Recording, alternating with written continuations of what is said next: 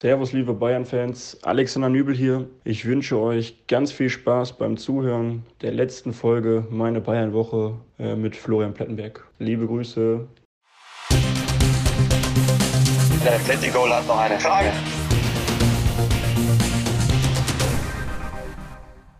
Herzlich willkommen zu Folge 30, eine Jubiläumsfolge von Meine Bayern Woche. Aber nicht nur deswegen ist es eine ganz besondere Folge und wir haben an der Stelle eine gute und eine schlechte Nachricht. Ich beginne mit der schlechten Nachricht, denn es ist die letzte Folge von Meine Bayern Woche mit Flo und mir. Aber die gute Nachricht ist, wir haben wirklich nochmal alles rausgeholt, was geht und haben richtig viel im Gepäck heute. Quasi als unser Abschiedsgeschenk an euch. Oder was heißt hier eigentlich unser? Eigentlich, Flo, ist es dein Abschiedsgeschenk. Deswegen auch ein letztes Mal an dich. Hallo, mein Lieber. Oh mein Gott, oh mein Gott. Ich äh, bin eigentlich total gut drauf, weil ich mich so mega drauf freue, all das, was ich jetzt hier so rangeholt habe, diese Woche jetzt dir hier nochmal auf den Teller zu legen, weil das ist äh, eine so geile Folge. Das mag ich jetzt einfach schon mal vorwegnehmen. Aber natürlich ist da ganz, ganz, ganz viel Wehmut dabei. Und wer jetzt hier zum ersten Mal reinhört und sich fragt, hä, warum ist da jetzt schon wieder Schluss? Also hinter uns liegt ja ein Dreivierteljahr äh, enorme meine Bayern-Woche Power und äh, wir alle, also ihr mit eingeschlossen, äh, haben da äh, etwas Unfassbares irgendwie auf den Weg gebracht, weil wir haben da zwar immer drüber gesprochen, aber ihr habt es äh, abonniert, ihr habt es angehört, ihr habt uns nach vorne gepusht, ihr habt uns geschrieben. Also tausend Dank an dieser Stelle. Und dann muss ich sagen, wenn mir einer gesagt hätte, Jana, vor einem Dreivierteljahr, dass Alexander Nübel im Intro das Ende oder die letzte Folge dieses Podcasts anmoderiert. Ich hätte es für möglich gehalten, denn ich habe es euch versprochen. und was hier versprochen wird, das wird auch gehalten bei meine Bayern-Woche. Und nicht nur das, er hat uns nicht nur das Intro eingesprochen, sondern er hat uns natürlich auch das versprochene Interview gegeben. Das gibt es natürlich im Laufe dieser Folge. Wir wollen aber mit der Aktualität anfangen. Soeben hat die Abschluss-PK vor dem Spiel der Bayern in Augsburg stattgefunden. Deswegen an dich erstmal, Flo, die Frage, was für einen Eindruck hast du von Julian Nagelsmann? Jetzt muss man erstmal das Wort soeben erklären. Wir sind ja wieder Produktionstag Donnerstag Nachmittag und haben frisch und aktuell, so aktuell wie möglich die PK natürlich noch drinnen mit den Eindrücken. Und das ist die richtige Frage, denn Julian Nagelsmann merkt dann jetzt auch, dass er eben nicht nur Bayern-Trainer ist, sondern er ist Meinungsgeber für alle auch gesellschaftlichen Themen, die diesen Verein umgeben. Und man hat ihm deutlich angemerkt an diesem Donnerstagmittag, dass all die Fragen um Corona, Impfungen, Kimmich, selbst Qatar Airways, das ist jetzt etwas, das hat er im Rucksack, das belastet ihn. Noch bekommt er das sehr gut hin, das so ein bisschen auch mit, mit Charme wegzumoderieren, aber es ist etwas, das trägt er auf den Schultern und man merkt ihm an, er möchte viel lieber über Augsburg sprechen, über Viererketten, Dreierketten, über äh, verschiedene Männchen aus seinem Magnetfeld. Aber es geht leider derzeit beim FC Bayern weniger um Fußball, sondern um alles das, was drumherum passiert. Wieder einmal. Aber Gott sei Dank geht es auch um Fußball. Und natürlich kam die Frage zu Alexander Nübel. Nagelsmann hat über ihn Folgendes gesagt. Jetzt ist nicht der Zeitpunkt, um über irgendwelche Laien zu sprechen. Wir haben den weltbesten Torwart mit Manuel Neuer, den ich auch nicht aus dem Tor nehmen möchte, solange er gesund und fit ist. Und damit sind wir auch genau beim Thema. Neues aus der Mannschaft. Es könnte nämlich jetzt alles ganz schnell gehen in Sachen Vertragsverlängerung bei Manuel Neuer. Und Flo, damit haben wir auch dein Lieblingsthema hier zum Schluss nochmal mit drin, nämlich Zeitpunkte bei Vertragsverlängerung. Sag an. Das ist so, das ist so. Aber du gibst ganz schön Gas heute. Also so wie die Bayern im Hintergrund, gerade bei der einen oder anderen Personalie. Aber wir sprechen ja am Ende dieses Jubiläum, Jubiläums-Podcasts, so nämlich, sprechen wir immer über das ein oder andere Anekdötchen.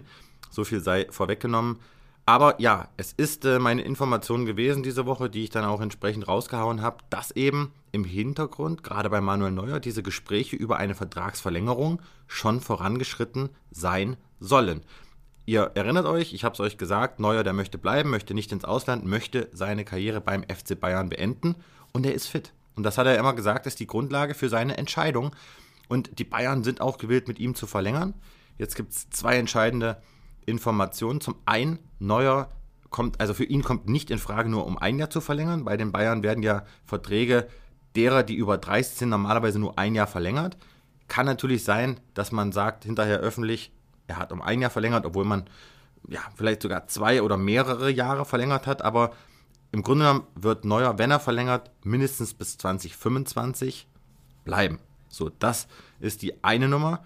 Und dann wurde mir eben gesagt, versichert von eben sehr, sehr guten Quellen, dass es durchaus sein kann, dass bis Jahresende da nochmal richtig Fahrt reinkommt und man sich einigt. Jetzt nochmal ganz klar an der Stelle, eine Einigung bedeutet jetzt noch nicht, dass man jetzt vielleicht irgendwas unterschreibt, sondern dass im Grunde genommen alles in trockenen Tüchern ist. Aber das habe ich bislang bewusst weggelassen, denn du hast es richtig gesagt, Zeitpunkte, da will ich mich nicht drauf festlegen, aber ich gehe ganz stark davon aus, Manuel Neuer wird beim FC Bayern definitiv verlängern. Und wenn das der Fall sein sollte, dann bedeutet das natürlich auch wiederum eine Konsequenz für wen? Genau. Neues von Nübel. Solange Neuer nämlich spielt, ist zumindest bei den Bayern kein Nein, Platz nein, nein, nein, alle- Jana, nein, nein, nein. Ja. Das ma da machen wir jetzt einen Cut. Das lassen wir schön weiterlaufen. Jetzt sind wir hier in Folge 30. Du hast jetzt in 30 Folgen mit Sicherheit 25 Mal die Rubrik anmoderiert. Also da will ich jetzt ein bisschen mehr Elan. Neues von Nübel. Da möchte ich jetzt auch hier jetzt nichts Trockenes. Ich möchte, dass du das jetzt nochmal anmoderierst mit dem Wissen, dass dieser Alexander Nübel tatsächlich gleich hier sozusagen im Live mit mir sprechen wird. Also, das machen wir jetzt einfach nochmal und da gebe ich dir jetzt eine Sekunde Luft und dann will ich nochmal ein Feuerwerk. Also, Ja, du hast ja auch irgendwo recht, weil Alexander Nübel, das war wirklich seit Folge 1 bei uns Thema, dass wir den hier in diesem Podcast bekommen wollen. Aber was wir wollen und was wir kriegen, das ist im Journalismus oft zwei verschiedene Paar Schuhe. In dem Fall hat's aber wirklich hier auf der Zielgeraden geklappt und es war gar nicht mal so einfach. Das habe ich ja mitbekommen, deswegen erzähl uns noch einmal ganz kurz, wie es ablief. ja, erstmal hoffe ich, dass er jetzt hier zuhört. Das hat er mir nämlich äh, versichert. Er trinkt ja gerne mal ein Kaltgetränk mit. Kevin Volland an der Côte d'Azur in Monaco. Vielleicht macht er das jetzt auch und hört hier rein. Und natürlich, es war mir ein Anliegen und äh, ich wollt, wollte auch Wort halten, das zum einen. Aber zum anderen ist es mir einfach wichtig gewesen, dass man auch Nübel einfach mal, mal selbst hört, weil wir haben alle jetzt wirklich sehr viel über ihn gelesen und man nimmt ihn wahr, aber er hat jetzt dadurch, dass er eben die Nummer zwei war bei den Bayern und jetzt in Monaco ist, wir, wir, wir, haben ihn ja jetzt gar nicht so präsent, ja, in Form von Interviews und ich finde, wenn man das auch gleich hört, dann bekommt man mal einen Eindruck, was ist das überhaupt für ein Typ? Wie tickt der? Wie bodenständig ist der eigentlich? Und wie, wie, wie meint er denn seine Gedanken in diesem ganzen Fernduell mit, mit Manuel Neuer? Und ich bin davon überzeugt, dass jeder, der sich das gleich anhören wird, der wird sich einfach ein sehr, sehr gutes Bild machen. Und deswegen kann ich mir fast nichts Schöneres vorstellen, als dass er wirklich jetzt hier im, im letzten Podcast, wir erklären nachher die, natürlich nochmal, warum es der letzte Podcast ist, eben vorkommt. Freut mich wirklich wahnsinnig. Ja, Dann bleibt mir nichts mehr zu sagen an der Stelle, außer Bühne frei für Alexander Nübel. Servus Florian. Servus Alexander, ich freue mich wahnsinnig, dass du wirklich hier in diesem Podcast mit dabei bist. Ich kann es ja gar nicht so richtig fassen, ehrlicherweise. Daher wirklich auch an dieser Stelle an dich die Frage, wo erreiche ich dich denn jetzt? Ich komme gerade vom Training, äh, bin jetzt wieder zu Hause und ähm, ja, ich habe Zeit. Das freut mich natürlich sehr. Kannst du mal deinen Ausblick beschreiben? Guckst du aus einem schönen Fenster auf das Meer oder äh, ist es warm, ist es kalt? In München ist es ekelhaft. Wie sieht es bei dir aus? Ja, also wie gesagt, ich gucke wirklich gerade aus dem Fenster aufs Meer. Ähm, Temperatur würde ich sagen, würde ich sagen so 15, 15, 16 Grad. Sonne war heute Morgen schön draußen, jetzt ein bisschen bewölkter.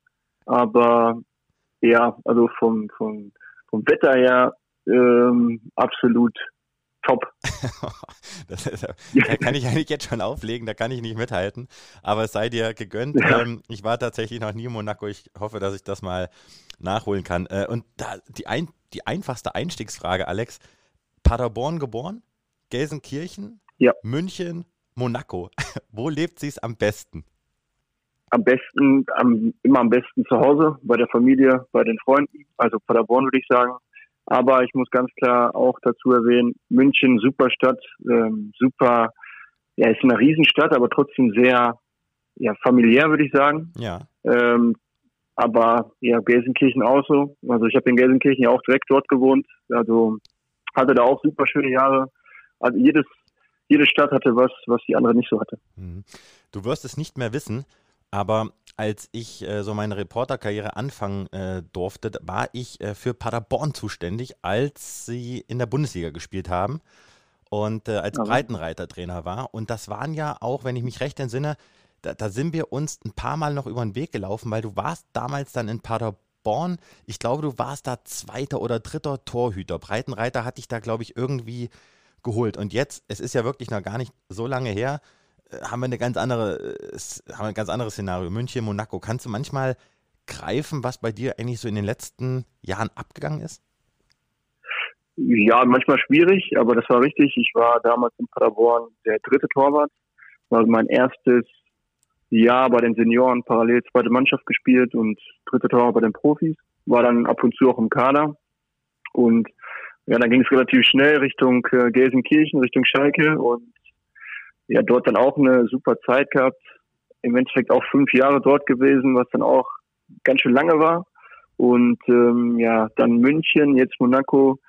So begreifen, glaube ich, wird es ein bisschen später kommen, aber äh, es ist natürlich ein Traum von den Städten her und auch von den Leuten, die man so dann auf dem Weg kennenlernt. Und Hand aufs Herz, hast du eigentlich damals so in jungen Jahren, als du Torhüter wurdest, äh, hast du damals so das Ziel gehabt, ich möchte mal, keine Ahnung, Torwart bei Bayern München oder in der Nationalmannschaft oder bei Real Madrid werden. Gab es mal so, so, so Träume? Gab es die Poster an der Wand von, keine Ahnung, Oliver Kahn oder äh, Iker Casillas? So den, diesen direkten Traum bei so großen Vereinen hatte ich eigentlich nie. Ich wollte immer gerne mit Paderborn spielen, weil das war mein Heimatverein, das war meine, meine Großliebe oder ist es auch noch. Und ähm, habe eigentlich da die meisten Spiele und die meisten Spieler verfolgt. Ähm, so generell Torwart-Vorbild war äh, immer Jens Lehmann und ähm, ja, das waren so die Zeiten. Aber jetzt, ich habe jetzt nicht gesagt mit äh, 15 oder mit 12, ich will unbedingt äh, bei Real Madrid oder so spielen. Das war eigentlich nie so der Fall. Ähm, habe eigentlich dort auch schon immer die Zeit genossen, dass ich dann bei Paderborn in der Jugend spielen durfte. Und das hat sich dann immer so ein bisschen weiterentwickelt. Mhm. Du klingst in vielen deiner Aussagen und auch so vom Verhalten äh, immer sehr bescheiden. Ist das so naturell von dir? Äh, ich hoffe es. Ich hoffe es. Beurteilen können es mehr, glaube ich, meine Freunde oder meine Familie, die mich jetzt seit Anfang an kennen. Aber ich brauche jetzt nicht das, das große, pompöse Leben. Ein bisschen suspekt vielleicht, weil ich jetzt in Monaco hier wohne, aber ähm, ja, ähm, es reicht mir auch, wenn ich äh, bei meiner Familie, bei meinen Freunden in Paderborn bin. Das ist genauso schön wie, wie wenn ich hier bin. Das kann ich bestätigen. Paderborn hat eine sehr schöne Innenstadt. Ich bin ja gebürtig aus Kassel. Das ist ja nur ein äh, Katzensprung. Also wir sind quasi äh, fast Nachbarn gewesen. Alex, 20 äh, Pflichtspiele ja. jetzt für Monaco absolviert. Äh, ihr seid in der Liga auf Platz 11, ein bisschen im Mittelfeld unterwegs und in der Europa League läuft. Habt ihr mhm. zwei Punkte Vorsprung, seid ihr auf Platz 1. Wie kann man die bisherige Saison des AS Monaco zusammenfassen? Ja, ich glaube, Anfangsphase ähm, in der Liga war ein bisschen holprig, ähm, nicht so gut reingekommen. Er ist ein Spiel, also nicht so gut gepunktet am Anfang. Dann hatten wir eine Phase zwischen den zwei Länderspielpausen, wo es relativ gut äh, war. Da haben wir relativ, Spiele, relativ viele Spiele gewonnen. Ähm, in der Europa League lief es, glaube ich, dann ein bisschen besser. Ähm, wir hatten direkt einen guten Start, am 1 gewonnen, dann äh, kein Spiel verloren bis jetzt und ja, bis jetzt läuft es da sehr gut. In der Liga ist, glaube ich, noch ein bisschen ausbaufähig, wobei man dazu aber sagen muss, glaube ich, dass jetzt bis zum Platz zwei äh, die Punkte immer noch relativ eng beieinander sind. Der erste ist schon ein Stück weit weg, aber der, der Rest ist, glaube ich, da ist noch alles möglich. Hm. Habt ihr jetzt zuletzt gegen Jerome Boateng gespielt und Lyon? Gab es da mal ein Shake Hands? Spricht man da mal kurz über die alten Zeiten? Auf jeden Fall. Nach dem Spiel ähm, haben wir uns ein bisschen zusammengestellt, haben ein bisschen gequatscht. Er ist rübergekommen zu uns und ähm, ist sehr, sehr super Typ. Äh, ich mag ihn sehr, deswegen haben wir da am Spiel auch ein bisschen gequatscht. Und ich wollte auch unbedingt sein Trikot haben. Und hast du bekommen? Habe ich auch bekommen, ja. hat, er, hat er auch deins genommen, ja. oder? Er hat sogar auch meins genommen, ja. okay, sehr gut. Ähm, wie hatten dich Nico Kovac eigentlich äh, überzeugt? Das kam ja damals für, für viele überraschend. Ähm, hat er dich angerufen? Kannst du da mal unsere Zuhörer mitnehmen? Wie, wie läuft sowas ab? Schreibt er die erste Nachricht? Hier hast du dann und dann Zeit? Ruft er gleich an? Wie, wie hat er dich geil gemacht auf, auf Monaco? Ja, er hat, mir, er hat mich angerufen. Wir haben ein bisschen über die Situation gesprochen und ähm, hat dann ein bisschen erklärt, wie es hier abläuft. Er ist ja jetzt auch erst seit äh, anderthalb Jahren ungefähr da. Er hat so ein bisschen geschildert, wie es lief, wie die ersten Wochen waren und äh, hat dann zu mir gesagt, dass er mich gerne hier hätte und ähm, dann entstand der Kontakt und äh, weitlaufend lief das dann ein bisschen auch da mit dem Paul Mitchell, ähm, habe mir die Sachen hier angeguckt und ähm, so war der Verlauf. Hat mich durchweg ähm, überzeugt und letztendlich bin ich dann auch glücklich und froh, dass ich hier bin. Jetzt äh, einmal ganz kurz, äh, Paul Mitchell ist doch euer Sportdirektor, richtig? Sportdirektor, ja, richtig. Genau, genau. Ähm, wie, wie, hältst du Kontakt jetzt zum, zum FC Bayern? Das ist ja natürlich noch, wir sprechen ja gleich drüber, auch dein Verein nach wie vor, Vertrag bis 2025. Mhm. Bist du jetzt eher mit deinem Berater Stefan Bax äh, in Kontakt äh, oder hast du auch Kontakt jetzt direkt mit, keine Ahnung, Neppe, Nagelsmann, Salihamidzic? Ähm, ja, ab und zu auch mit Bayern, ähm, aber mehr mit meinem Berater. Ich glaube, der hat ab und äh, ein bisschen öfters Kontakt zu Bayern. Es läuft eigentlich ein bisschen über ihn mehr, aber ja, am Anfang habe ich natürlich auch mit dem Julian Nagelsmann darüber gesprochen. Ähm, Marco Neppe, da ist der Kontakt immer noch ab und zu da. Aber der größte Kontakt zwischen, glaube ich, zwischen Bayern und mir liegt dann mehr so zwischen dem Berater mhm. und Stefan. Was hat dir Nagelsmann mit auf den Weg gegeben, als du nach Monaco aufgebrochen bist? Ja, er hat es äh, auch als eine gute Idee gesehen, dass ich hier hingehe, auf einem hohen Niveau Spielpraxis sammle und äh, mir viel Erfolg gewünscht und äh, freut sich auch, glaube ich, dass ich jetzt hier meine Spiele mache und jetzt schon 20 Spiele bekommen habe. Ja, also Plan geht bislang auf jeden Fall auf. Jetzt bist du 25 Jahre jung oder alt, du bist jetzt kein Talent mehr. Ich glaube, mit 25 kann man das, mhm. kann man das so sagen. Da ist man, glaube ich, jetzt so in einer, in einer, in einer entscheidenden Phase seiner Karriere. Geht es nach links oder geht es nach rechts? Wie sehr bist du mhm. in den letzten Jahren gereift. Du warst bei Schalke, du kamst wie Phönix aus der Asche, du warst äh, der Hoffnungsträger. Dann gab es die Nübel-Rausrufe, damals übrigens ja auch für, für Neuer. Also das war das gleiche Schicksal. Dann bist du zu den Bayern, da war da viel Musik dabei. Jetzt bist du in Monaco. Bist du, hast du irgendwie Sprünge gemacht, so auch im, im Kopf, in der Entwicklung? Kann man das irgendwie festhalten? Äh, ja, auf jeden Fall. Also ich bin ja schon eher ein ruhigerer Typ, ein bisschen zurückhaltend. Und die, die Wechsel von Paderborn nach Schalke, von Schalke nach Bayern und jetzt auch hier haben meine Persönlichkeit natürlich enorm geholfen, mich hier weiterzuentwickeln. Ähm, es gab jetzt kein äh, Event oder keine, kein Part, wo ich jetzt einen Riesensprung gemacht habe. Es war alles so ein bisschen mit der Zeit, äh, hat auch die Zeit gebraucht. Und ich glaube, das ist auch ein Schritt gewesen, der mir am meisten geholfen hat in meinem, in meinem Torwartspiel, dass ich dadurch durch die Persönlichkeit mehr äh, reifen konnte, dass ich dann auch im Tor besser geworden bin. Mhm.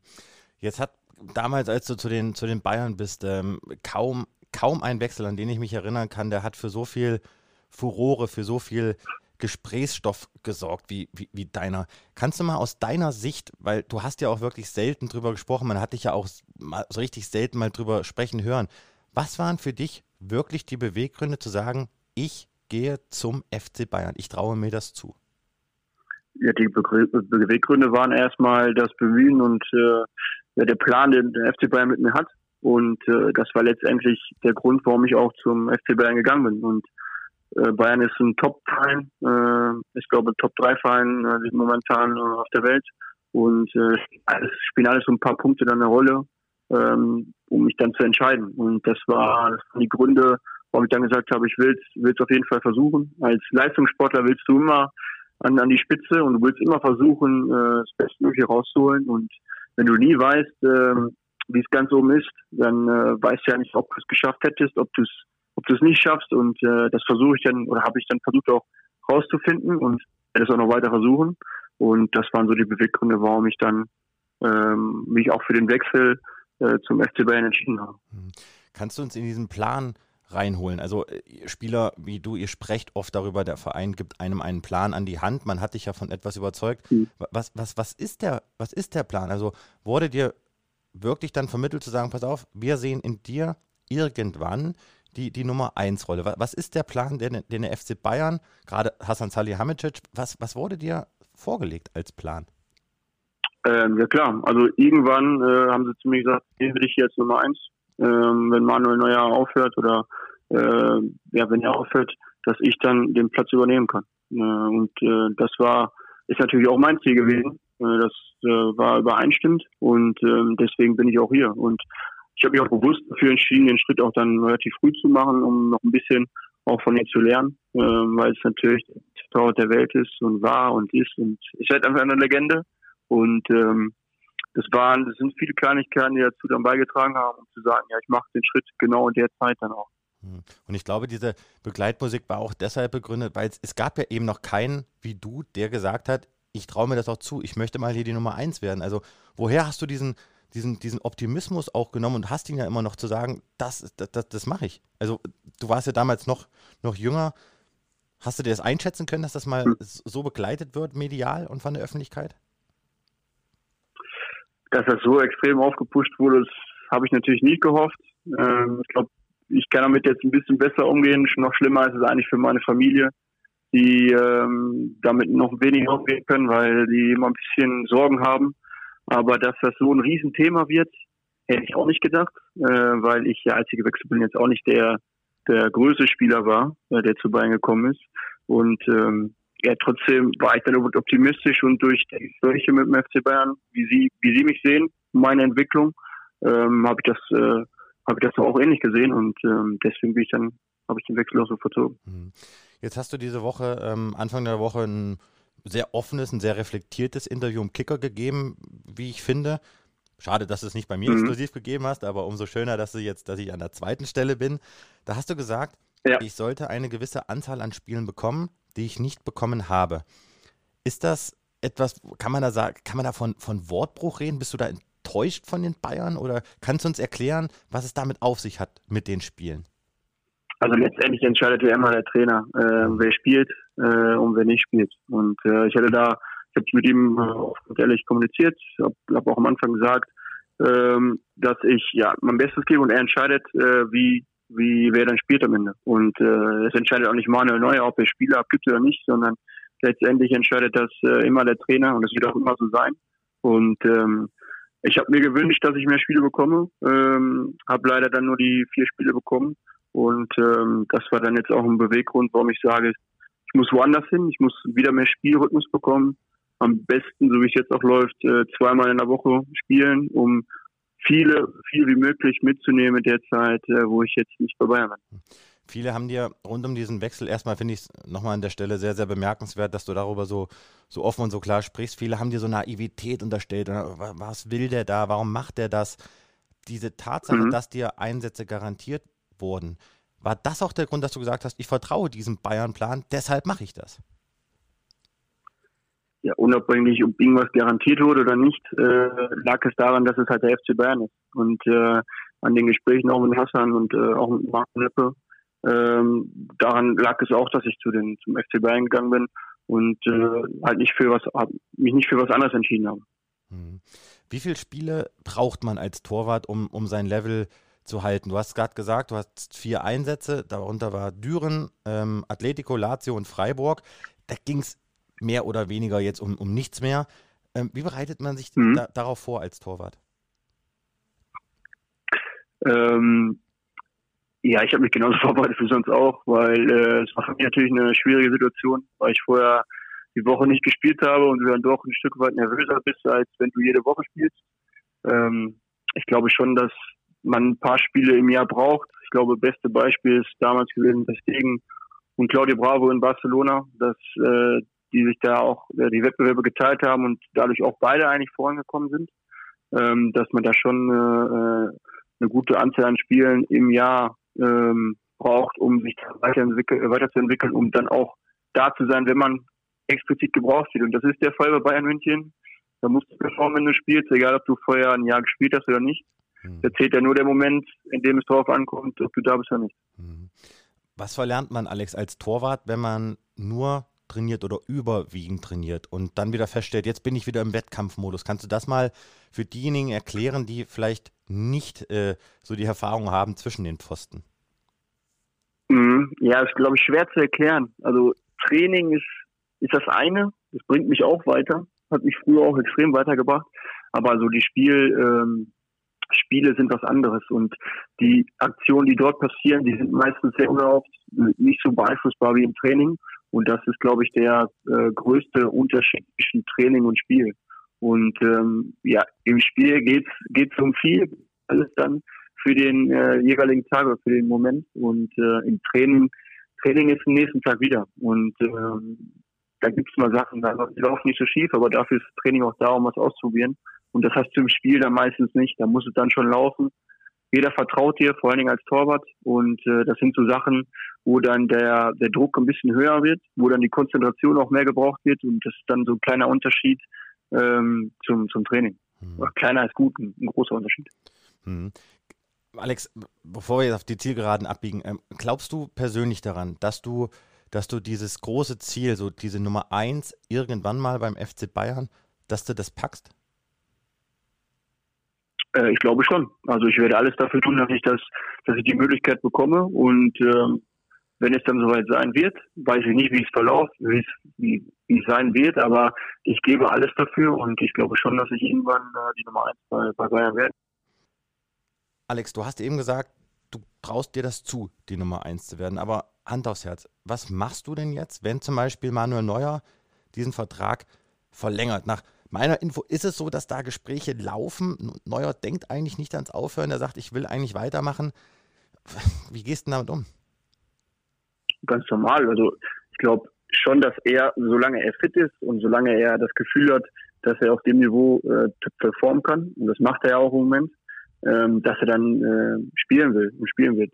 Äh, wenn es irgendwann nicht der Fall sein wird, dass er oder dass ich dann besser bin als er, dann ist klar, dass er auch weiter spielen wird. Also es ist immer noch das Leistungsprinzip und äh, solange er ähm, der beste Torwart ist und der bessere Torwart auch für Bayern München ist, dann wird er auch spielen. Dann äh, werde ich da auch äh, in zwei, in drei oder in zehn Jahren, wenn es dann der Fall sein soll, äh, auch dann noch keine Chance haben. Wenn er besser ist als ich, dann ist es überall so. Aber das wäre genauso wie wenn ich in ähm, genauso wie ich hier spiele. Wenn jetzt mein anderer Kollege besser ist als ich, dann hätte er auch gespielt und würde auch spielen. Das heißt, würde er verlängern und du kämst 2023 zurück, würde das für dich nicht automatisch bedeuten, dass du sagst, ich gehe dann oder würdest du sagen, wenn der verlängert, dann, dann wird es schon eng für mich? Also ich bin jetzt erstmal hier, es sind zwei Jahre, kann noch viel passieren. Ähm, ich bin jetzt gerade mal äh, vier Monate, glaube ich, circa hier. Ähm, deswegen, da mache ich im Moment noch gar keine Gedanken drüber. Ähm, ich bin froh, dass ich hier bin, ich bin glücklich, dass ich hier bin. Und was dann in ein, zwei Jahren passiert, äh, das wissen wir alle nicht. Ob ich dann vielleicht noch spiele, vielleicht spiele ich auch kein Fußball mehr. Das wissen wir ja auch nicht. Und ähm, das sind so Sachen, die ich eh nicht beeinflussen kann und die ich dann jetzt auch im Moment nicht bewerte. Hm. Naja, gut, wir hoffen jetzt mal nicht, dass du deine, deine Schuhe da schon, nee, deine Handschuhe an, an, an den Nagel hängst. Gestatte mir äh, noch eine Frage dazu, Alex. Ähm, du hast ja da auch in diesem Kicker-Interview klar und deutlich drüber gesprochen, hast das ja auch ein bisschen auch auf dich bezogen. Dieses Thema Spiele abgeben, Testdegen, äh, es, äh, Bravo Sanchez, wir haben das ja alles, alles erlebt. Wie, wie ist das als, als mhm. Torwart? Ähm, ist das, äh, kann, kannst du nachvollziehen, dass Neuer sagt, nein, ich will jedes Spiel machen? Oder denkt man sich so, boah, Manuel, du spielst ja jetzt schon seit 15 Jahren, du gib mir doch die Champions League oder gib mir doch bitte den, den Pokal. Also, wie, wie, wie denkst du darüber als Herausforderer? Ähm, ich denke darüber, dass du, glaube ich, nie Spiele abgeben möchtest, freiwillig. Äh, wenn du gut drauf bist, wenn du dich körperlich top fühlst und vor allem auch mental äh, in dem Bereich, dann ist es klar, dass du keine Spiele abgeben willst. Und äh, dann ist es so. Dann gibst du niemals frei, äh, freiwillig irgendwelche Spiele ab. Und das ist, denkt er sich wahrscheinlich genauso.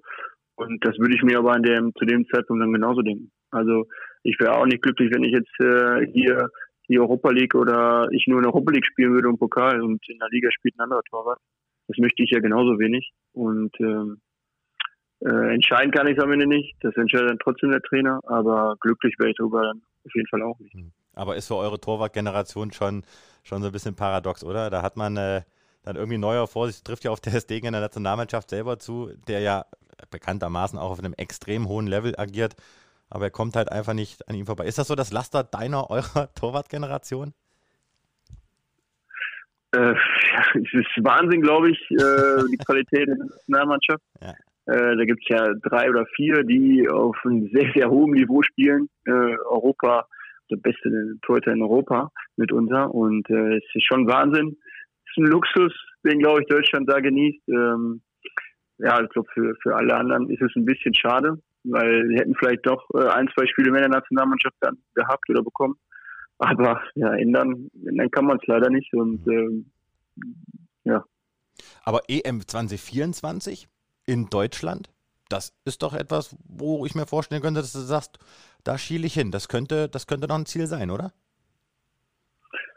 Boah, Im Moment nicht. Also im Moment habe ich da äh, noch keinen Gedanken dran äh, verloren, ähm, wenn ich ehrlich bin. Äh, wenn es irgendwann mal der Fall sein wird, dass ich mal eingeladen werde, würde ich mich natürlich riesig freuen, aber ist jetzt nicht so, dass ich sage, ich will in den nächsten zwei, drei, vier, fünf Jahren unbedingt da äh, auflaufen, weil da ist genau das Leistungsprinzip überall. Der Beste, die Besten werden eingeladen und im Moment ist es noch nicht so weit und äh, deswegen habe ich da auch noch keine Gedanken dran verloren. Okay, also jetzt erstmal Monaco und dann äh, gemäß des, des Vertrages dann aller Voraussicht nach 2023 die Rückkehr dann nach München. Kann man das so festhalten?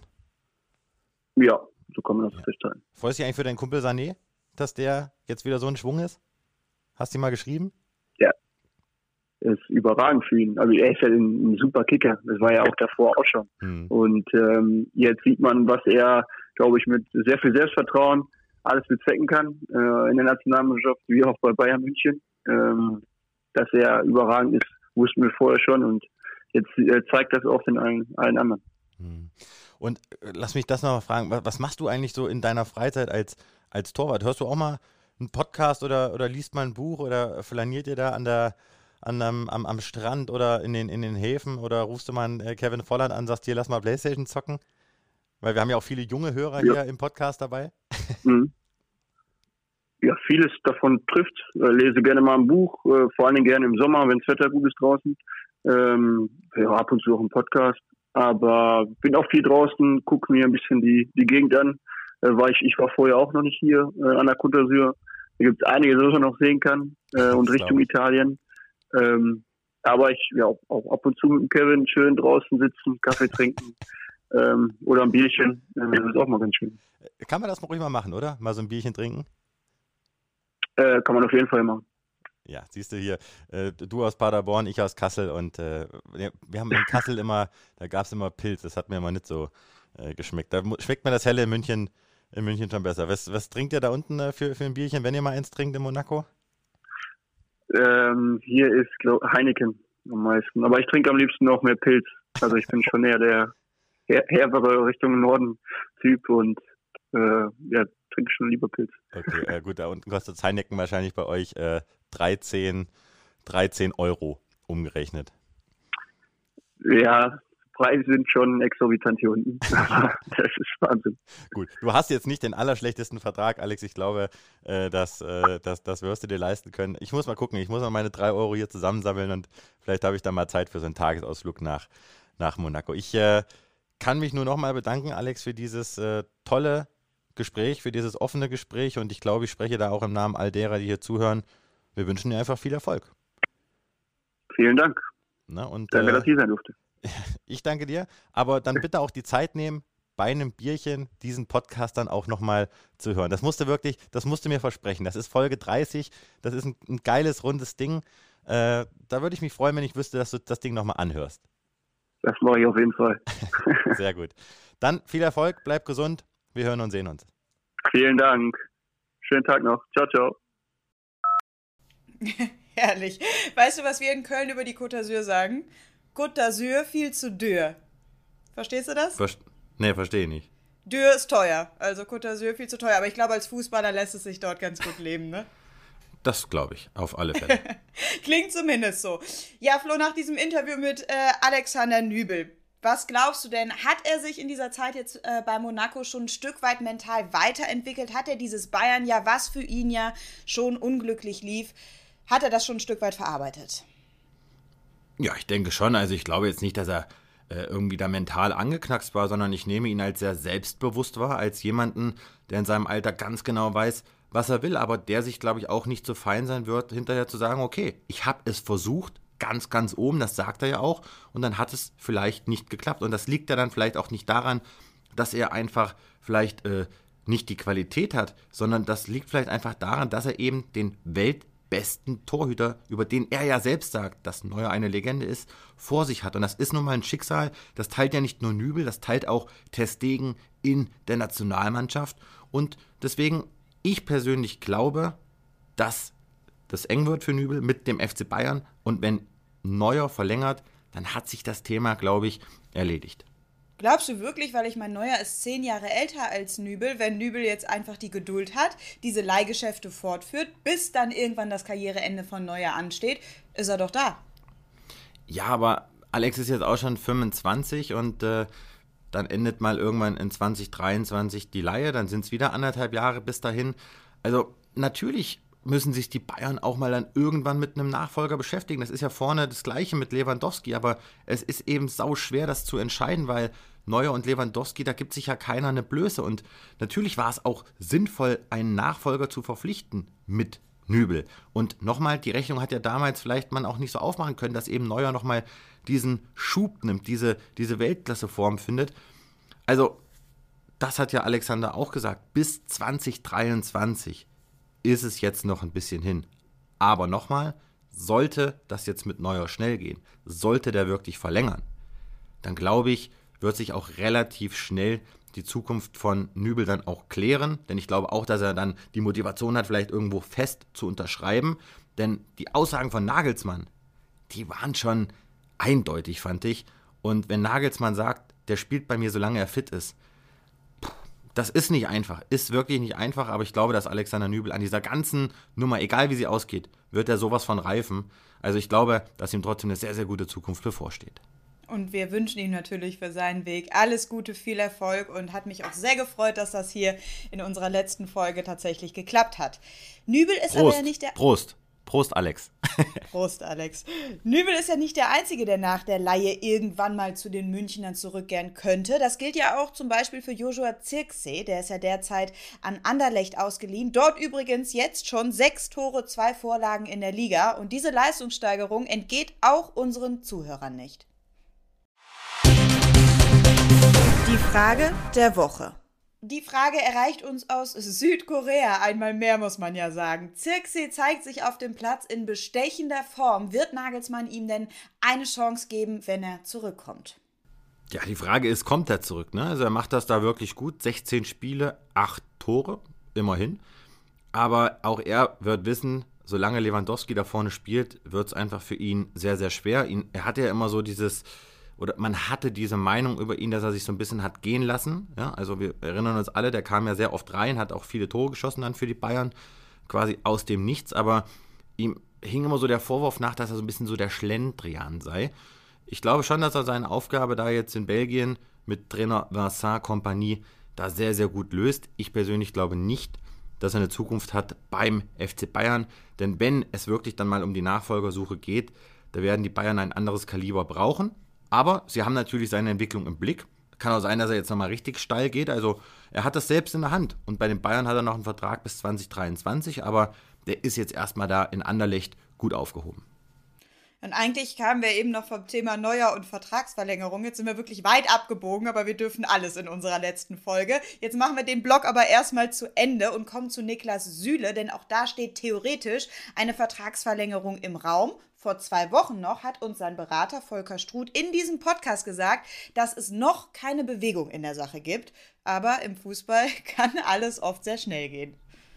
Ja, und ich glaube, man darf auch nicht unterschätzen, dass äh, so Botschaften natürlich auch bei den Bayern ankommen. Und äh, wer die Amazon-Doku gesehen hat, also nochmal, äh, da kann mir auch keiner erzählen, ich lese das nicht, ich höre das nicht. Die kriegen alles mit. Alles mit. Es gab mal einen Trainer beim FC Bayern, der hatte seinen Spielern ständig gesagt, ah, Männer hier, ich lese dieses und jenes nicht. Und äh, dann hat er die Spieler da oben in sein Trainerbüro zum, äh, zum Gespräch zitiert und auf dem Schreibtisch lagen äh, gefühlt meterhohe Stapel von Zeitungen. Und das macht dich natürlich unglaubwürdig. Also, das ist nur ein kleiner Sidekick. Ich darf an der Stelle nicht verraten, um welchen Spieler und um welchen Trainer es sich handelte. Aber ähm, das, das ist so und die kriegen das mit. Und wenn jetzt ein Struter eben natürlich auch ein bisschen Druck macht, das ist ein Beraterfuchs, dann würde der Bratzo schon denken, uh, also wenn er gerade angeboten wird, der Süle, gucke ich mal auf meinen Kader, das ist der einzig deutschsprachige Innenverteidiger, der in einer sehr, sehr guten Form ist. Das sollten wir uns vielleicht langsam mal bewegen. Und das ist jetzt passiert. Plant man denn trotzdem weiter parallel auch noch an einem Backup-Plan? Also sprich, wer könnte kommen, wenn Süle doch gehen sollte? Oder ist jetzt erstmal der volle Fokus auf Süle? Die Bayern müssen sich äh, mit Optionen beschäftigen. Alles andere wäre naiv. Meines Wissens nach gab es jetzt eben dieses erste Gespräch, die ersten Gespräche, die auch von Hassan Salihamidzic ausgegangen sind, mit der klaren Botschaft, wir wollen mit Niklas Süle verlängern. Und das ist definitiv ein neuer Stand, denn das war bislang nicht der Fall. So, und jetzt hat man sich schon so ein bisschen über Zahlen ausgetauscht. Süle, der möchte gerne überhalb der 10 Millionen Gehaltsgrenze landen. Er verdient so aktuell im Bereich der 7 bis 8. Und die Bayern haben sich dem schon sehr angenähert. Und so wie ich gehört habe, ist man momentan dabei, seitens der Bayern zu sagen, so im Bereich der 10 Millionen, da gibt es ja dann mehrere Konstrukte, vielleicht 9 plus Boni oder 10 plus Boni, da bewegt man sich. Also ich glaube, dass das äh, positiv ausgehen wird mittlerweile und gehe davon aus, dass es da zu einer Vertragsverlängerung kommen kann, weil eben die Bayern, sprich Salihamidzic, sich gerührt haben.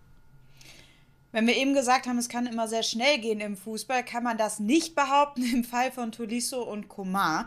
Da geht es nämlich alles andere als schnell und ich glaube, das ist auch weiterhin der Fall, oder? Ja, das können wir auch schnell abhaken. Da ist weiterhin alles offen, also kein Vergleich jetzt zu Neuer, Knabri oder zu Süle.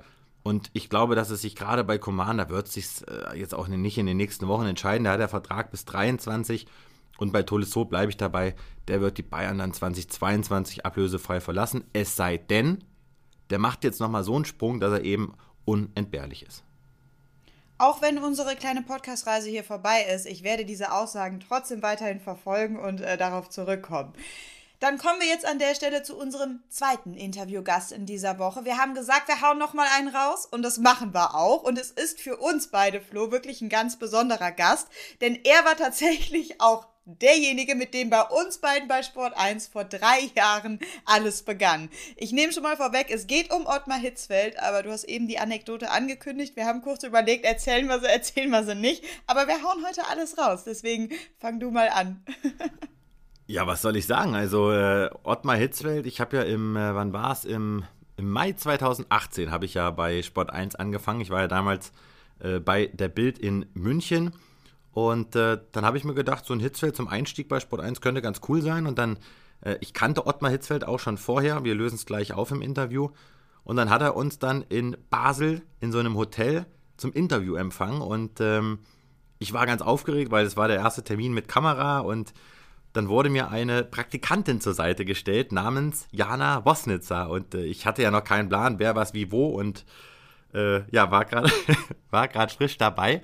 Und dann habe ich dich äh, dann vor Abreise angerufen, habe gesagt, hier ist der Florian. Und dann habe ich dich, ja, ich habe dich um, um einen Gefallen gebeten, den hast, du, den hast du gar nicht gut aufgenommen. Also ich möchte an der Stelle nochmal zwei Dinge ergänzen. Ich war zu dem Zeitpunkt nicht Praktikantin, sondern Volontärin. Das hat Flo auch drei Jahre später noch nicht begriffen. und das zweite war dieser Anruf, der kam, das stimmt, der war um 21 Uhr abends und ich lag bereits auf der Couch. Und er sagte dann, du bist doch die Praktikantin, die mit mir da morgen hinfährt. Ähm, ja, und äh, könntest du mir bitte noch einen Gefallen tun? Holst du mir vor, äh, morgen vorher vor Abfahrt noch meine ähm, Karteikarten aus dem Büro ab. Die liegen bei mir auf dem Schreibtisch. Da habe ich mir. Nee, Visitenkarten. Gedacht, Visitenkarten, ja, whatever.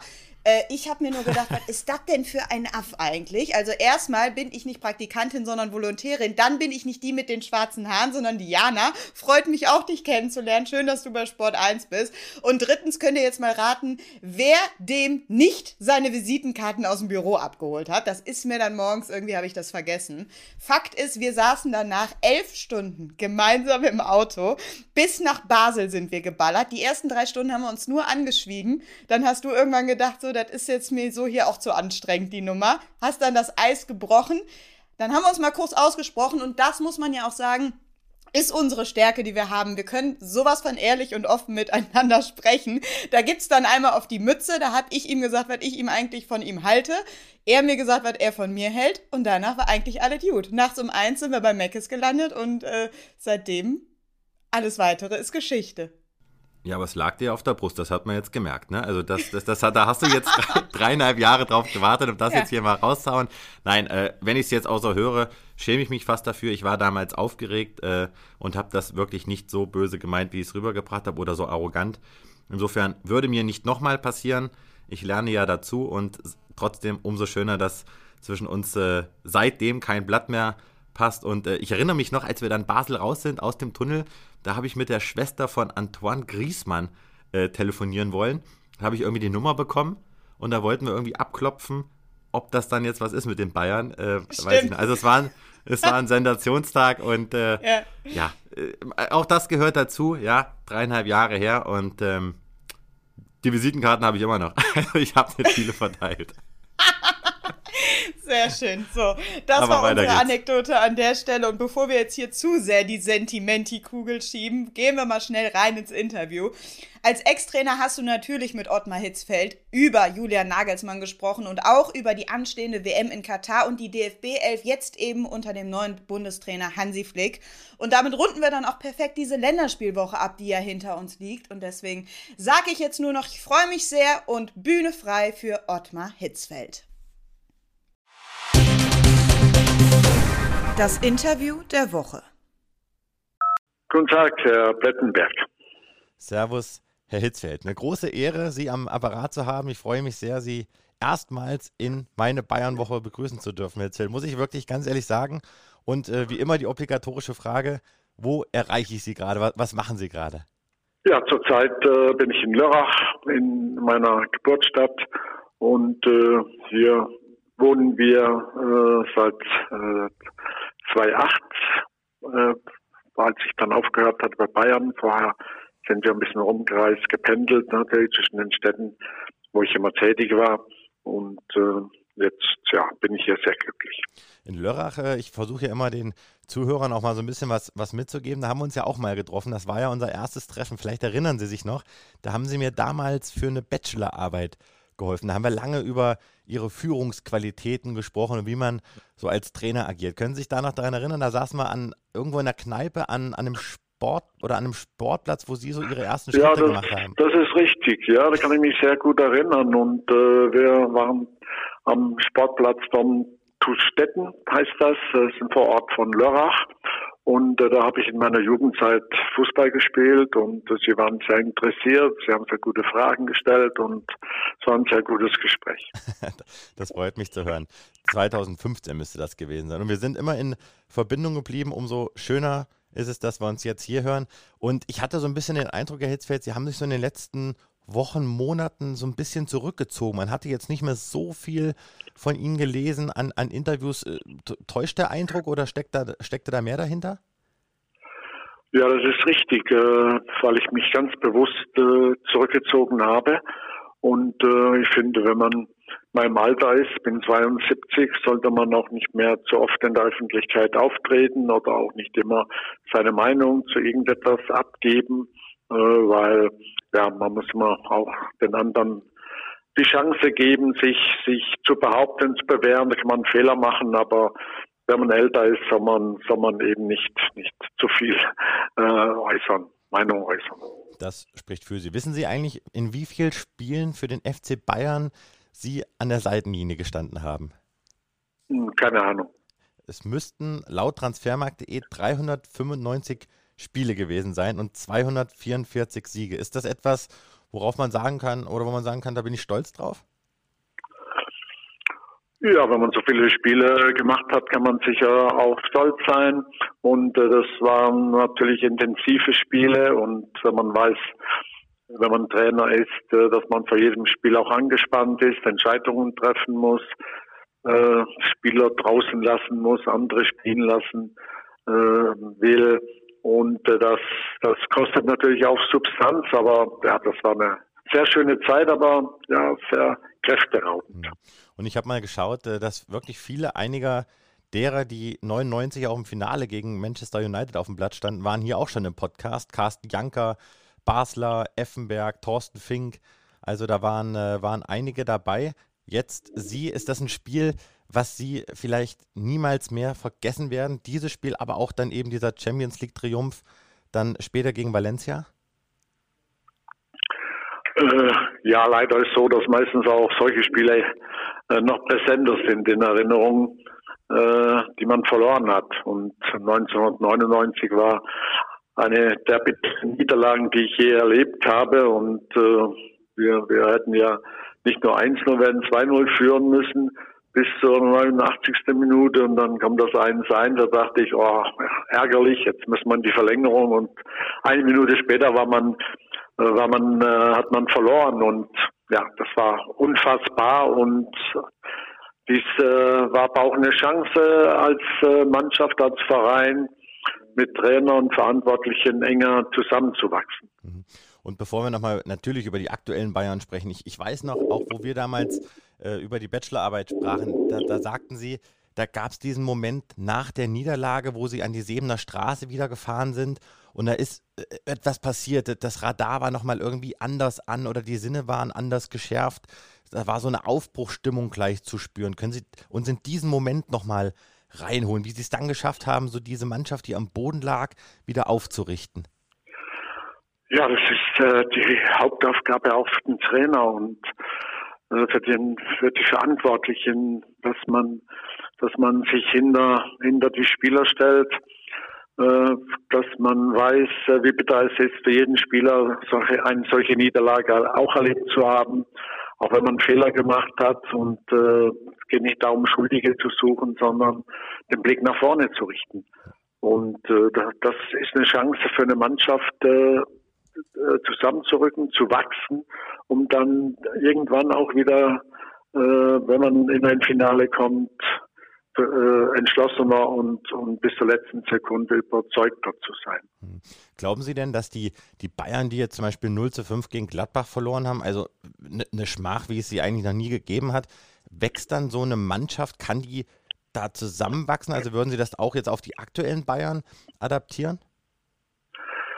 Ja, natürlich. Es ist immer äh, wichtig, dass, dass man äh, wenn man verliert, äh, die Konsequenzen daraus zieht, aber nicht nur nicht personell, sondern eben äh, auch auch von der Stimmung her, von von der Ansprache her und darum ist es sehr sehr wichtig, dass man dann auch, also mir war, mir war lieber, lieber 3-4-0 verlieren, 5-0, eine richtige Klatsche, als zweimal 1 zu 0 und unglücklich zu verlieren, weil dann weiß jeder, um was es geht. Mhm.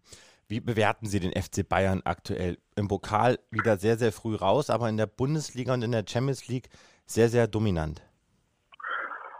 Ja, Bayern äh, ist die beste Mannschaft in Europa, gehört zu den besten Mannschaften in Europa. Das muss man sich natürlich immer wieder äh, erspielen in jeder Saison. Aber sie haben unglaublich gute Transfers gemacht. Äh, sie haben Leistungsträger innerhalb der Mannschaft, die Verantwortung übernehmen die ja, das, das Bayern-Gehen in sich tragen.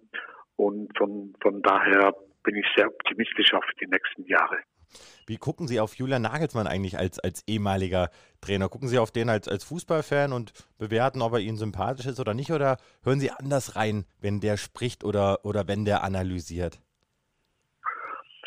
Ja, für mich ist jede Aussage eines Trainers äh, interessant und äh, ich, ich bin immer ja, sehr gespannt, äh, wenn man vielleicht nicht so gut gespielt hat oder auch gut beim, beim Bayern immer gewinnt, dann ist es immer einfach, Aussagen zu machen.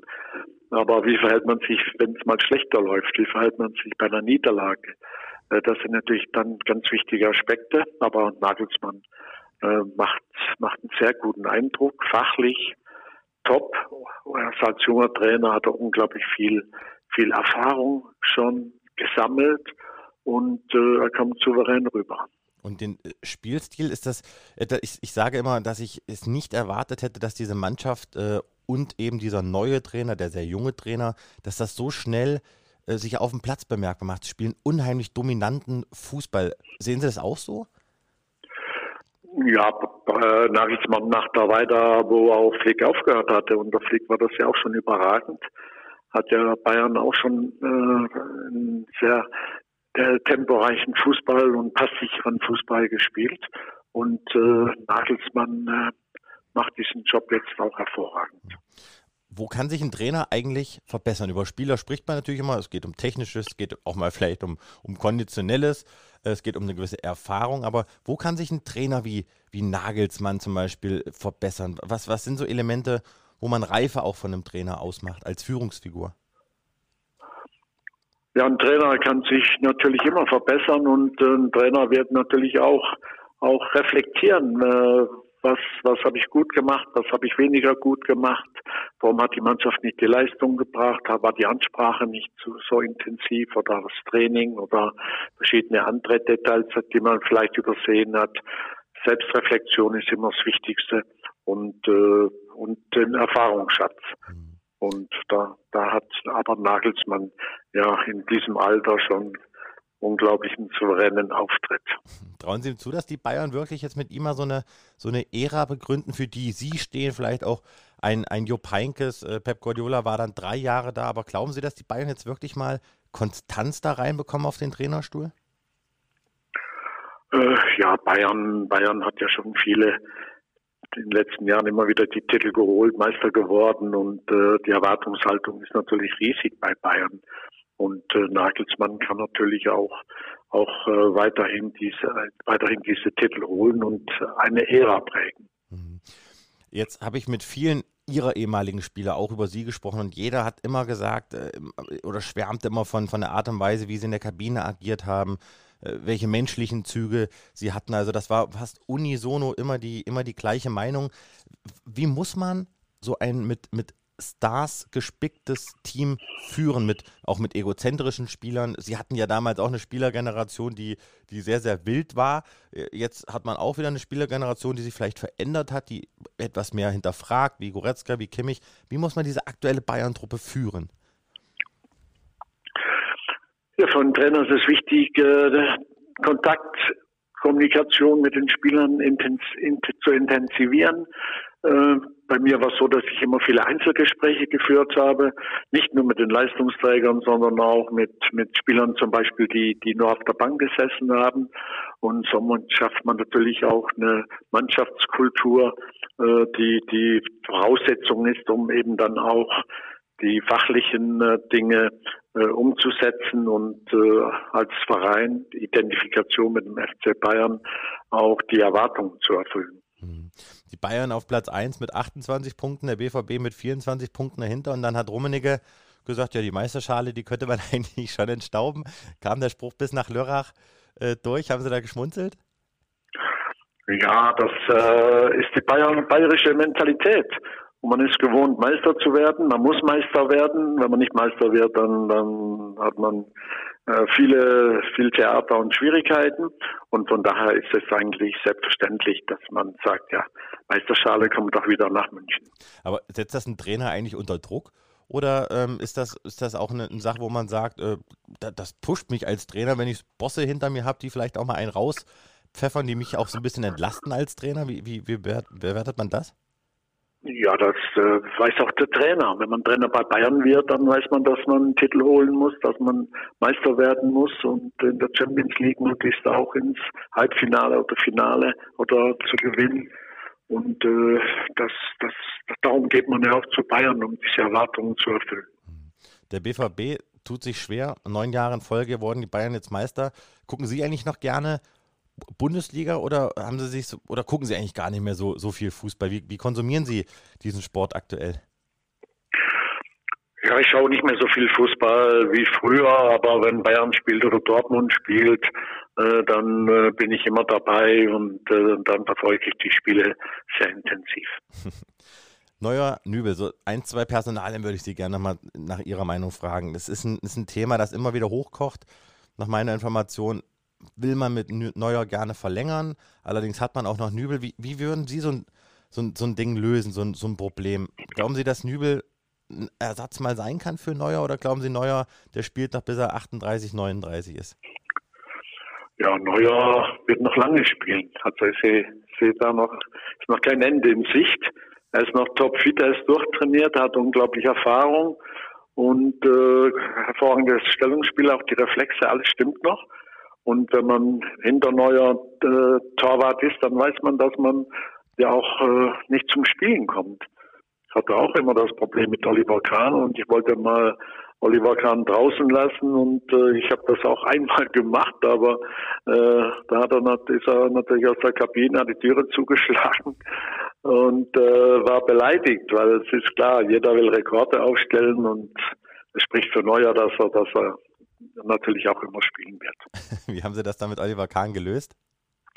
Ja, ich, ich habe ihn erst mal ein bisschen verschnaufen lassen und dann habe ich wieder das Gespräch mit ihm gesucht und habe gesagt, ja, wir sind ein Team und der Ersatztorwart, der, der muss immer bereit sein und trainiert, trainiert und spielt nie, also lass ihn einmal spielen. Wer war das damals auf der Bank? Das war Dreher. Ah, Bernd, Bernd Dreher. Bernd Dreher, okay, okay. Ähm, lassen Sie uns über die, über die Schweiz sprechen. Das wird Sie sicherlich gefreut haben, oder?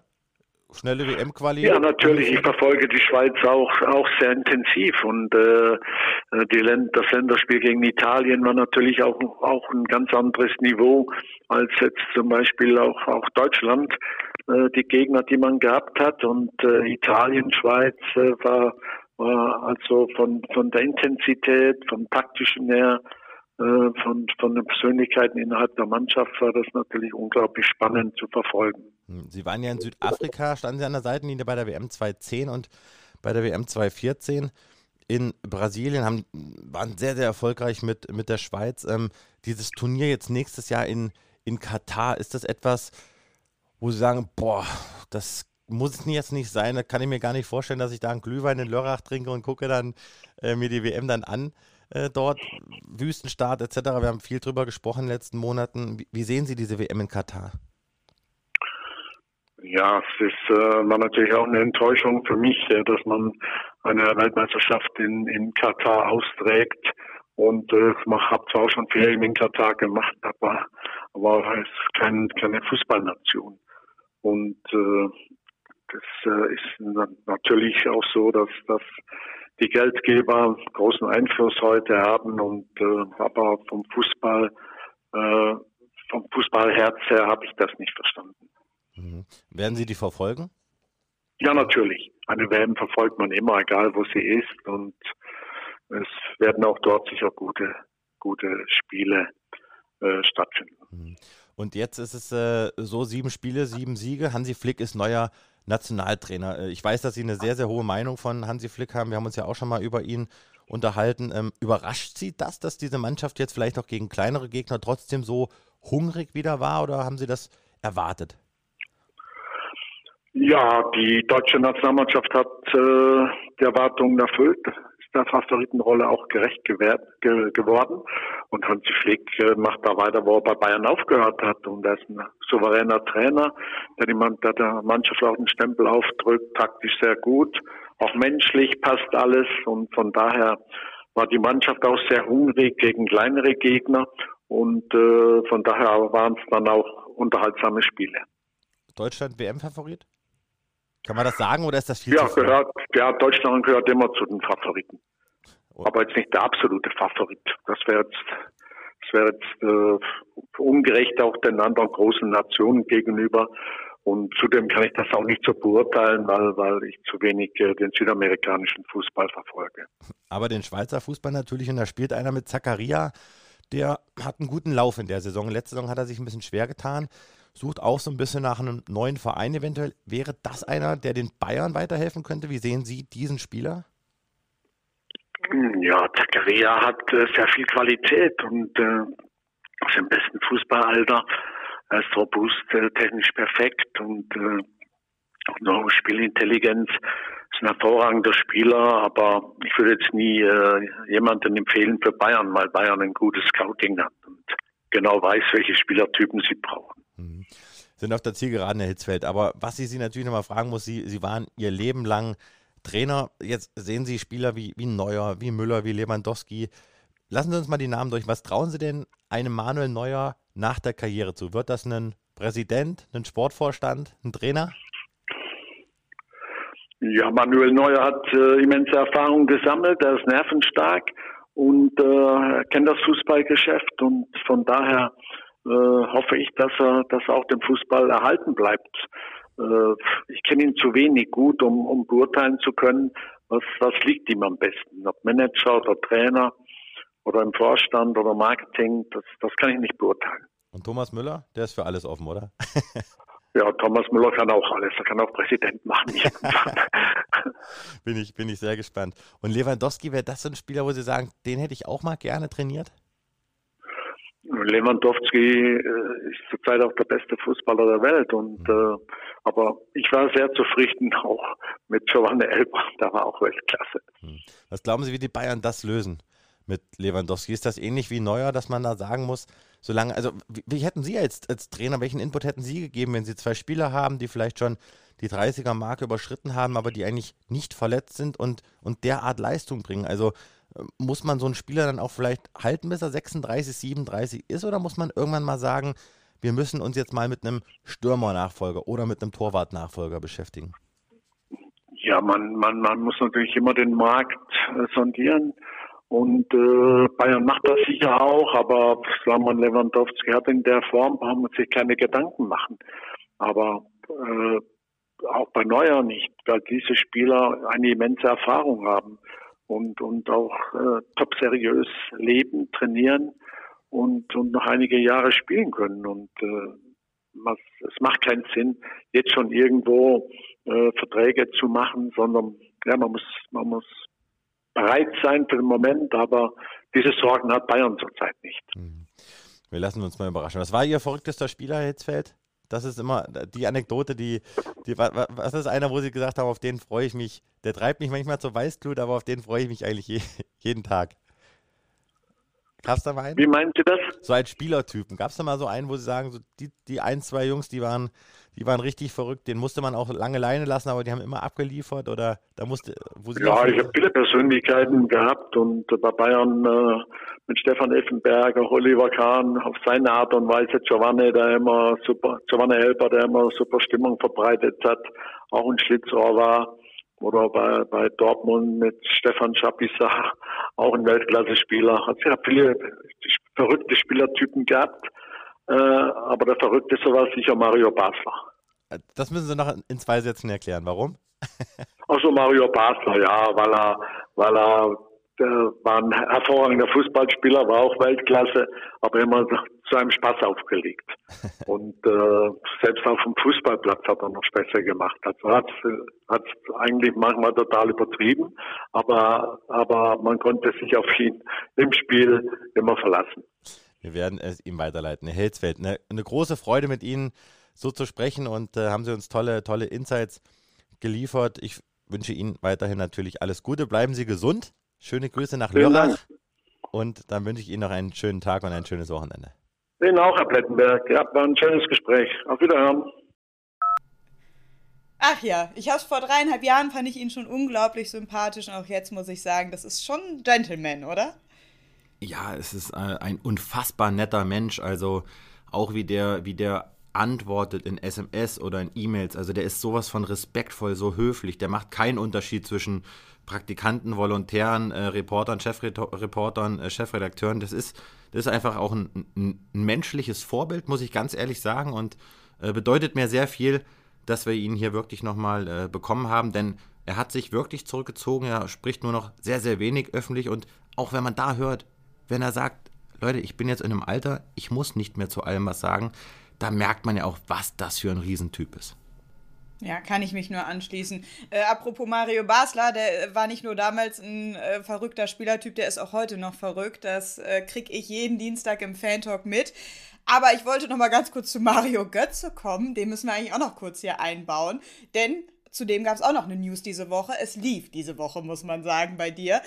Er ist zurück bei Volker Struth in der Agentur. Damit schließt sich auch hier wieder unser kleiner Podcast-Kreis. Das war vor zwei Wochen noch nicht der Fall. Spricht jetzt sehr für Volker und für seine Arbeit mit seiner Agentur. Ich weiß jetzt allerdings nicht, inwiefern das für Mario Götze spricht. Wie siehst du das? Also ich äh, gehe nicht davon aus, dass wir Mario Götze nochmal beim FC Bayern sehen. Also jetzt ist er dann zu Dortmund gefragt. zurückgewechselt, jetzt ist er zu äh, ja ja, aber ich weiß auch, was du hinaus willst. Jetzt ist er zu Struh zurückgewechselt.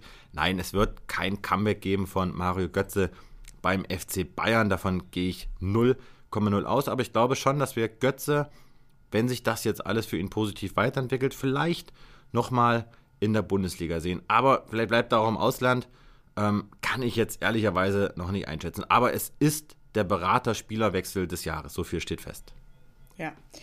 Die Bayern sind zu Gast in Augsburg an diesem Bundesliga-Wochenende. Sie eröffnen den Spieltag am Freitagabend. Wir zwei machen ja hier so ein ganzes Farewell-Wochenende draus, haben wir gesagt. Ne? Ich begleite dich am Freitagabend mit zu den Bayern. Du wirst nämlich vor Ort sein. Jetzt dieser Podcast hier, Nummer 30. Und dann noch zum krönenden Abschluss am Sonntag der Doppelpass auf Sport 1 ab 11 Uhr. Ich, wie gehabt, als Co-Moderatorin, du zum Abschluss dann nochmal als unser Gast. Also mehr geht doch nicht an einem Wochenende. Nein, mehr, mehr geht nicht und äh, das bedeutet mir sehr viel, dass das dann quasi der, der letzte Auftritt auch für mich sein wird, dann äh, bevor ich mich in den Resturlaub verabschiede, denn äh, wer hier treu zuhört, weiß, dass ich Sport 1 verlassen werde und zu Sky wechsle ab 1. Januar. Aber es könnte für mich keinen schöneren Abschluss geben, als mit dir äh, viel Zeit am Wochenende zu verbringen und dann eben ja, das letzte Bayern-Spiel in Augsburg zu begleiten, um dann darüber auch noch am Sonntag im Doppelpass zu sprechen. Also, was gibt es mehr? Ich freue mich drauf, trotz aller widrigen Corona-Umstände. Ich habe gesagt, ich begleite das mal so ein bisschen behind-the-scenes-mäßig auf Instagram. Also wen das interessiert, wie so eine Arbeit hinter den Kulissen eines Bayern-Reporters aussieht, der äh, soll uns auf unseren Social-Media-Kanälen folgen am Freitag. Ja, und ansonsten, willst du noch was zum Spiel sagen? Was erwartest du? Ich erwarte ich erwarte echt ein bescheidenes Spiel. Muss ich jetzt wirklich mal sagen, weil äh, die, die Bayern äh, haben so viel Theater außerhalb des Platzes mit dem ganzen Corona-Zeugs.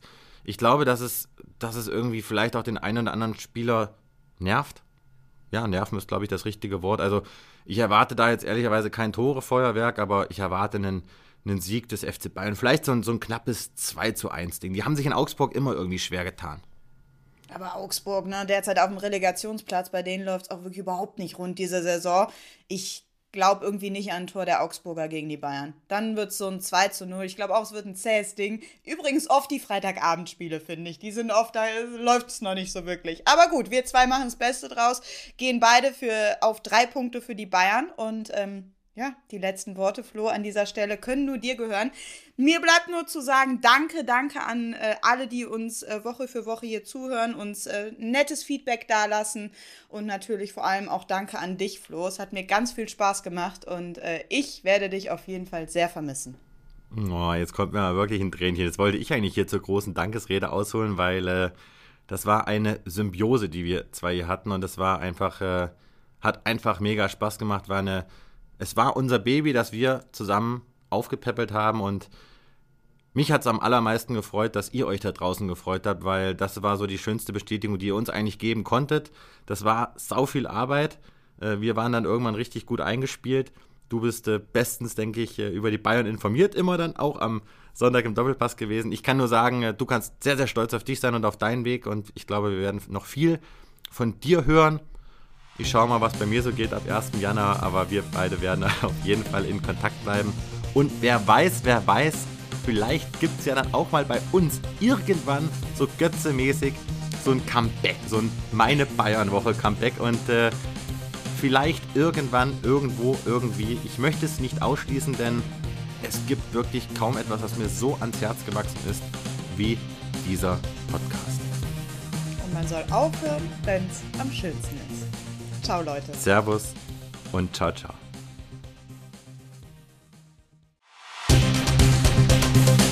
Der Atletico hat noch eine Frage.